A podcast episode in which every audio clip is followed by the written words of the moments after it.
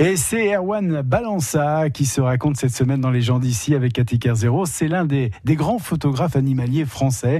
Un homme qui a réussi à faire de sa passion un métier. Passion tout d'abord pour la nature, les animaux, puis passion pour la photo. Alors la photo, c'est une histoire un peu particulière parce qu'en fait, je n'étais pas du tout euh, intéressé par la photo. Euh, dans ma famille, personne ne faisait de photos. On avait un instamatique ou un truc comme ça qui nous servait pour les photos de, Noël. La, pellicule, et les mariages. c'est ça, donc la pellicule de faire toute l'année avec 24 poses qu'on devait développer une fois tous les un an et demi. Donc il n'y avait vraiment pas une culture photo.